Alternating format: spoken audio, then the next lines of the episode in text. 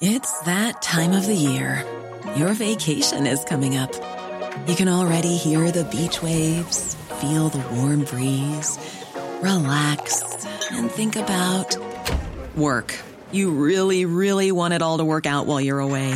Monday.com gives you and the team that peace of mind.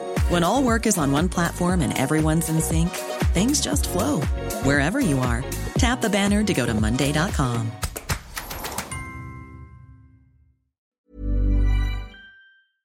8h16, merci Alexis Corbière d'être avec nous. Bonjour, député La France Insoumise de Seine-Saint-Denis, élu dès le premier tour, dimanche dernier. Comme euh, trois autres de mes amis, Sarah Legrain, Daniel Obono, Sofia Chikirou, quatre députés de la nouvelle Union populaire élus dès le premier tour. C'est joli. Regardons ensemble ces images de la, de la matinée. Euh, Emmanuel Macron avec Olaf Scholz et Mario Draghi dans un train direction Kiev. Ils vont aller euh, discuter avec Volodymyr Zelensky. Déjà, qu'est-ce que ça vous inspire comme commentaire politique? Il faut être aux côtés du peuple ukrainien contre l'agression euh, russe de M. Poutine. Mais je voudrais pas que le martyr du peuple ukrainien serve à M. Macron pour peut-être euh, des opérations de politique intérieure française. Personne n'est dupe sur le fait que c'est à trois jours que ce déplacement dont on parlait beaucoup, à trois jours du second tour qui va être déterminant pour la vie politique française, que M. Macron fait des images avec M. Scholz. Vous pensez que Olaf Scholz et Mario Draghi euh, euh, sont en train de jouer le jeu d'Emmanuel Macron à trois jours de la, des législatives? Je veux dire, on peut le penser. Volontairement, j'entretiens une interrogation. Mais avouons que pour M. Macron, à, à quelques jours d'un scrutin, ça lui permet de se remettre en scène avec des images de dirigeants internationaux, comme quoi il va essayer euh, d'apporter sa contribution à la paix. Ceci dit, c'est le président de la France. Je le respecte quand il est à l'étranger. Si ça participe évidemment à essayer de soulager le peuple ukrainien dans euh, l'agression qu'il subit, si ça aide, oui, mais chacun a bien compris là que les choses soient claires. L'élection législative, le deuxième tour, est plus importante que l'élection présidentielle. En fonction de la majorité qui se dégagera de l'Assemblée nationale, cela va déterminer les cinq années qui viennent. Ce n'est pas rien. Donc, euh, on aura bien compris que M. Macron est tout entier tendu en vérité vers l'objectif de politique intérieure, ses amis, etc. Et tout ce qu'il fait, à moins d'être naïf. Hein, alors, il y a ceux qui vont là, dire. Là, selon vous, votre, votre sentiment, votre conviction, c'est qu'il va à Kiev euh, pour euh, redorer son blason et, euh, gagner, gagner quelques, quelques sièges de députés? Je pense que c'est une opération euh, de communication. Le président de la République étant un homme intelligent, il la place à un moment où il juge que ce soit utile. Dans le jargon journalistique, j'avais vu ça, on appelle ça l'effet drapeau. Vous savez, le président de la République incarne quelque chose. Les images d'un président de la République, soit auprès des troupes, l'armée, parce que nous avons tous le respect euh, de, de, nos troupes qui risquent leur vie pour la France, ou alors dans un grand événement d'action internationale diplomatique, ça a un effet où normalement tous on se retrouve derrière le président. Avouez que le faire à trois jours d'un scrutin, ça donne le sentiment que euh, euh, la France c'est lui. Mais je l'ai vu euh, plus choquant parce que ça on verra il y a deux jours là ou même c'était hier pardon sur le tarmac euh, avant-hier. Avant-hier quand avant qu'il parte qu'il a, quand il a osé dire que voter pour lui c'était pas une voix ne doit manquer pour la République. Sous-entendu quiconque ne vote pas pour les candidats de monsieur Macron est en dehors de la République. Ça ça me choque parce que, pardon du clin d'œil, la, la République, c'est pas lui.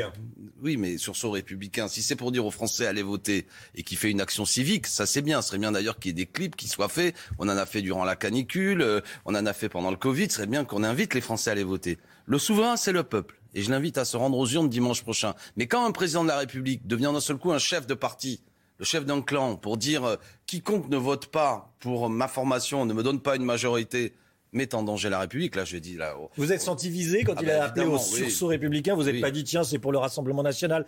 Euh, tiens c'est parce que euh, y a eu énormément d'abstention. Euh, c'est pour tous ceux qui ne sont pas allés voter. Non, mais Vous je êtes- répète, Vous mais pensez que- que c'était vraiment pour la Si, oui, oui, parce que quand même, je suis pas idiot, je suis moins intelligent que notre beau président de la République, mais le message était assez appuyé, donc c'était clair. Mais on va reprendre la séquence. Il y a quelques jours, il dit euh, on m'imposera pas qui est Premier ministre et je ne suis pas obligé de nommer Jean-Luc Mélenchon s'il y a une majorité. Ah bon ça c'est la Constitution. oui. non, non, la Constitution, c'est depuis le début, que ce soit M. Chirac, euh, pardon, on va commencer par M. Mitterrand, quand M. Chirac avait gagné en 86, il nomme M. Chirac, et c'était pas son ami. Ensuite, quand M. Chirac était président de la République, la gauche avait gagné en 97, et M. Jospin, qui n'était Mais pas ça, c'est l'ami... l'usage qui est fait de la Bah, c'est l'usage. Alors- mais, mais alors- la Constitution ne dit pas Ah, que. d'accord. Donc c'est intéressant. Donc là, on a un président qui ne va plus faire le même usage que ses prédécesseurs. Et puis ça continue comme ça. Après, on a M. Ferrand qui dit, quoi qu'il arrive, la cohabitation, c'est impossible. Ah bon, M. Ferrand, c'est le président de l'Assemblée nationale. Bah, si on gagne, il n'y aura pas de cohabitation. Et puis j'entends même dire que même si on perd, vous savez, l'usage, normalement, nous, si nous avons le, groupe le plus important, c'est que la présidence de la commission des finances soit accordée au groupe le plus important. On dit, ah non, alors eux, ils n'auront pas non plus la, la, présidence de la commission des finances. Pas eux. Bon, c'est quoi ce climat-là Vous mettriez qui? C'est pas le sujet. On mettrait l'un d'entre nous qui ferait du bon boulot. Mais enfin, c'est normalement le, principal groupe d'opposition. Actuellement, c'est Monsieur Wörth. Alors depuis, il est passé à la macroniste. C'est peut-être pour ça d'ailleurs qu'il allait si bien aux macronistes. Mais quand il a été désigné, il était au groupe Les Républicains. Bref, non, mais c'est important. C'est que vous avez un climat de durcissement antidémocratique de la part des macronistes qui est inquiétant, voire parfois aussi ridicule. Je pense à Madame de Montchalin, vous la connaissez, elle est face à un homme qui s'appelle Jérôme Gage, qui est un socialiste bon teint, j'espère que Jérôme le prendra pas mal, qui a été président du département de l'Essonne. Madame de Montchalin, inquiète face à lui, a dit que c'était un anarchiste d'extrême gauche. Et il fallait... Euh, de la même façon, j'ai entendu Madame euh, Maracine Anou, qui est l'ancienne ministre des Sports, elle est face à une de mes amies qui s'appelle Rachel Keke, qui est une femme de ménage, elle va peut-être perdre, et elle dit, fait un barrage républicain contre les femmes de ménage en quelque sorte. On va parler de circonscription précisément. Pardon, mais enfin, je montre le climat. Hmm. Je montre le climat d'un vocabulaire qui est devenu excessif, outrancier et inquiétant. Parce que quand on est président de la République, on accepte que le souverain, le peuple s'exprime. Si M. Macron et ses amis sont minoritaires à l'Assemblée nationale, nous dirigerons ce pays et M. Macron se soumettra. C'est comme ça. Mais vous, là, là, ce que je note aussi, c'est que vous envisagez d'être euh, le premier groupe avec la NUPES, hein, pas la France Insoumise, mais avec la, avec, euh, la NUPES. Euh, vous parlez pas de, de, de majorité. Si, si, je parle de 180 à 210 à Non, non, je parle de ne me faites pas dire. Non, je parle de majorité, mais j'ai dit que même eux, en cas, même eux, en cas où nous, nous, par malheur nous n'aurions pas la majorité, ne veulent même plus respecter les usages. Euh, comment dirais-je, actuels du Parlement et de la Ve République. Mais oui, j'envisage d'être majoritaire. Surtout ce que je veux, parce que moi je ne connais pas le résultat des urnes. Ce que je dis aux Français, c'est que le résultat, c'est eux qui vont le décider. Et je n'aime pas le climat qui est mis en place par certains, qui consiste à dire, de toute façon, Mélenchon a perdu, quoi qu'il arrive. Non, non, non, on va voir. Et dans 406 circonscriptions aujourd'hui... il n'a ni perdu ni gagné, il sait pas J'entends bien. Non, mais oui, mais alors ça, c'est là, vous faites votre travail de journaliste. Ni perdu ni gagné, vous me donnez la parole, vous donnez la parole aux amis d'Emmanuel Macron. Ça, ça me va. Ça, c'est la démocratie et la liberté de la presse. Mais quand il y a un climat qui est créé dans certains organes de presse, de la part de certains amis de M. Macron, qui consiste à dire façon, M. Mélenchon a perdu, j'entends même que Mme Borne dit c'est un menteur, il sait très bien qu'il a perdu. Non, ça c'est pas la démocratie. Les Français ont entre leurs mains, à travers leur bulletin de vote, le destin du pays que des hommes politiques s'expriment, euh, c'est la démocratie. Qu'Elisabeth Borne dise que vous êtes dangereux, on, va les, on va les. Non, j'entends bien. Oui, mais quand vous avez le président de la euh, République, non, mais qu'elle dise qu'on est dangereux, euh, c'est son propos excessif. Je la reconnais bien là, mais elle a le droit. Elle a le droit. Mais je veux dire, quand le président de la République dit quiconque ne vote pas pour moi est contre la République, là, il y a un problème. Écoutons ce qu'a dit Jean-François Copé chez euh, nos confrères d'RTL. Euh, je voudrais vous faire réagir à ça.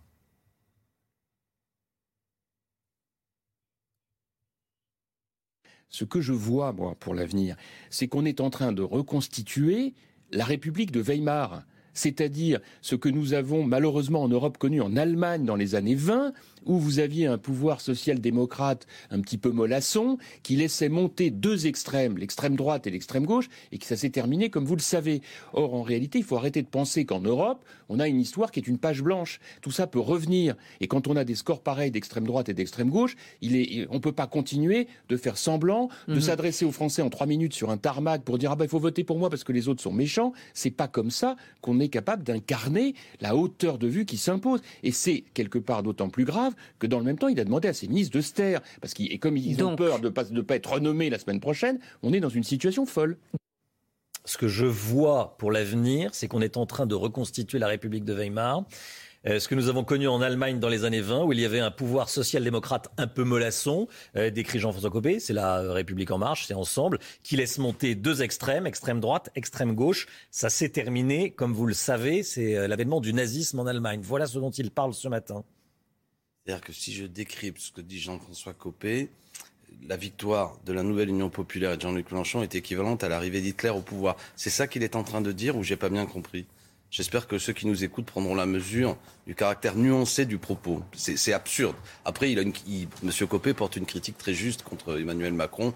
Mais euh, je veux dire, calmons-nous. Je ne sais pas ce que sera le sort des élections de dimanche, mais si nous l'emportons, nous aurons un programme social. Le SMIC sera augmenté à 1500 euros. La retraite à 60 ans pour tous les Français après 40 annuités au lieu de 65 que propose M. Macron. Le blocage des prix des produits de première nécessité. Je dis à tous les jeunes, écoutez bien, une allocation d'études pour tous à 1063 euros, qu'on soit étudiant ou élèves de lycée professionnel. Ça fera du bien, ça évitera que les jeunes tombent dans la pauvreté ou la précarité, ça permettra que des jeunes de milieu modeste puissent faire des études. Et le pays a besoin que nous ayons des gens qualifiés, etc. Ça, c'est bon pour le pays. Voilà ce que nous proposons. Monsieur le député Corbière, si la NUPES n'a pas de majorité absolue, que fera Jean-Luc Mélenchon? Prendra sa retraite? Vous auriez pu d'abord me demander ce que nous allons faire si nous avons une majorité.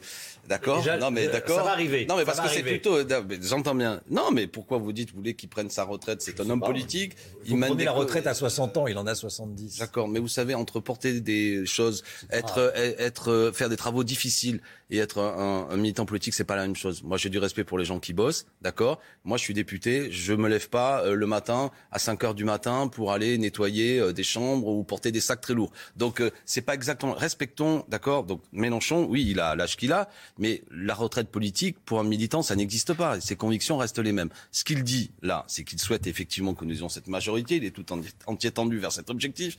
Eh bien, si par malheur il ne l'avait pas, il continuera à jouer un rôle politique important. C'est un intellectuel. S'il continuera à alimenter politiquement le débat, et je le souhaite d'ailleurs vous avez euh, décliné votre programme. Euh, la retraite à 60 ans. Il y a 640 points, oui, c'est, j'en ai pas dit beaucoup.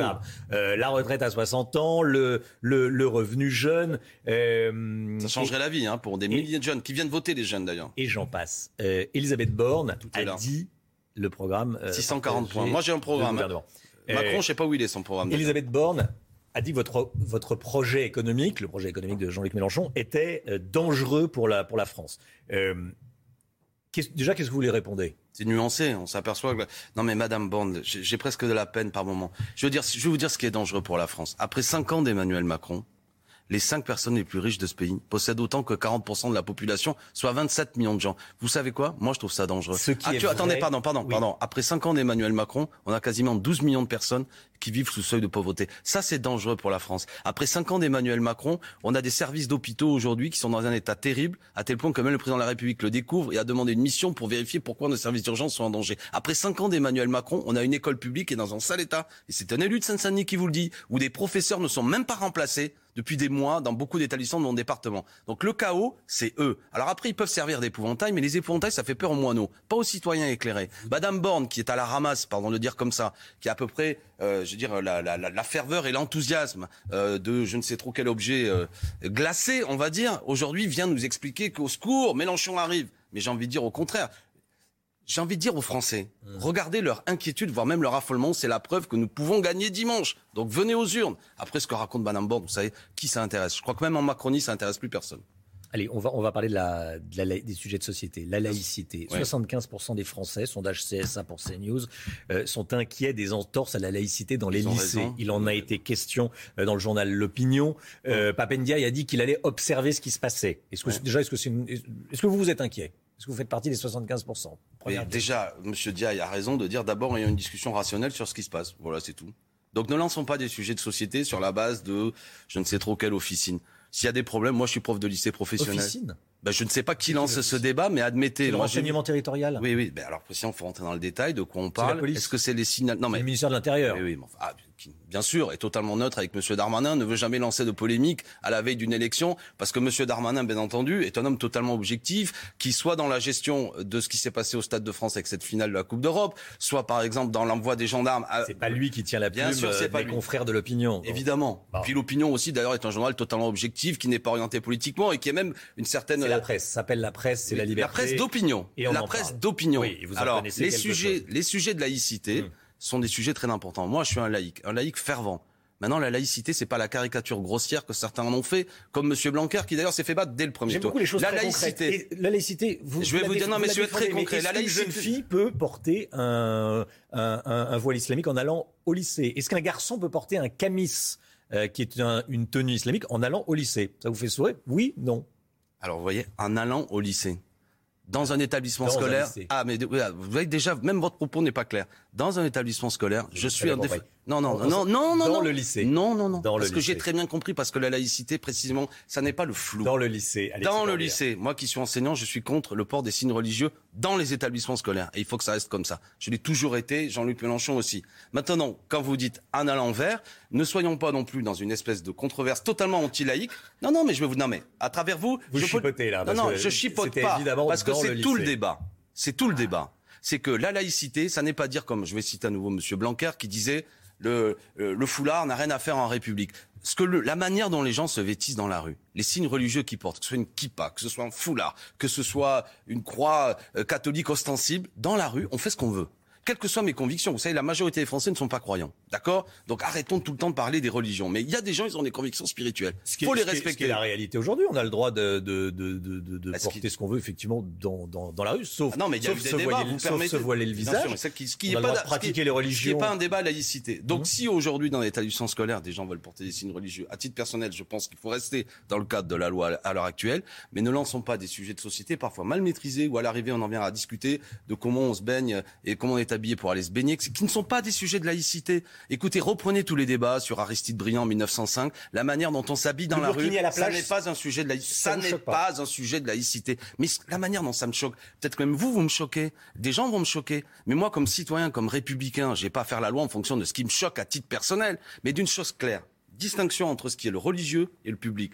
La religion ne se mêle pas de, de politique. La politique, d'ailleurs, ne se mêle pas de religion. La laïcité, c'est ça. Et pas de financement public des religions. Donc, avec la NUPES. Attendez, à l'heure actuelle, à l'heure actuelle, cela n'est pas respecté dans trois départements français. C'est le Concordat d'Alsace-Moselle. Savez-vous que chaque année, on consacre 60 millions? Ça vous fait sourire. Mais ça, c'est de la non-laïcité. Je, je, je Oui, connais, oui, je connais vos- vos 62 millions d'argent public. Oui, mais on n'en parle pas assez. Le seul programme laïque, il est là. Celui qui est amoureux de la laïcité, nous voulons la laïcité partout sur tout le territoire, c'est nous. Ceux qui instrumentalisent les faussaires de la laïcité pour n'en faire qu'une discussion à géométrie variable uniquement contre nos concitoyens de confession musulmane, pour expliquer en permanence qu'ils remettraient la laïcité alors qu'ils sont tous majoritairement attachés à la laïcité, alors que les mêmes bigots, après, quand il s'agit d'autres religions, les financent. Moi, ça m'insupporte. Il y a trois départements. Il y a d'ailleurs même une, étude qui montre dernièrement, que ce soit Haut-Rhin, Bas-Rhin et, et la Moselle, où les, les habitants ne veulent plus du concordat, ne veulent plus financer les religions. Et on continue à le faire. Et moi, à la tribune de l'Assemblée nationale, j'ai été le seul à dire la laïcité partout. Et les faussaires de la laïcité, vous salissez ce mot et le rendez encore plus compliqué. Vous voyez, j'ai pas pas de me dire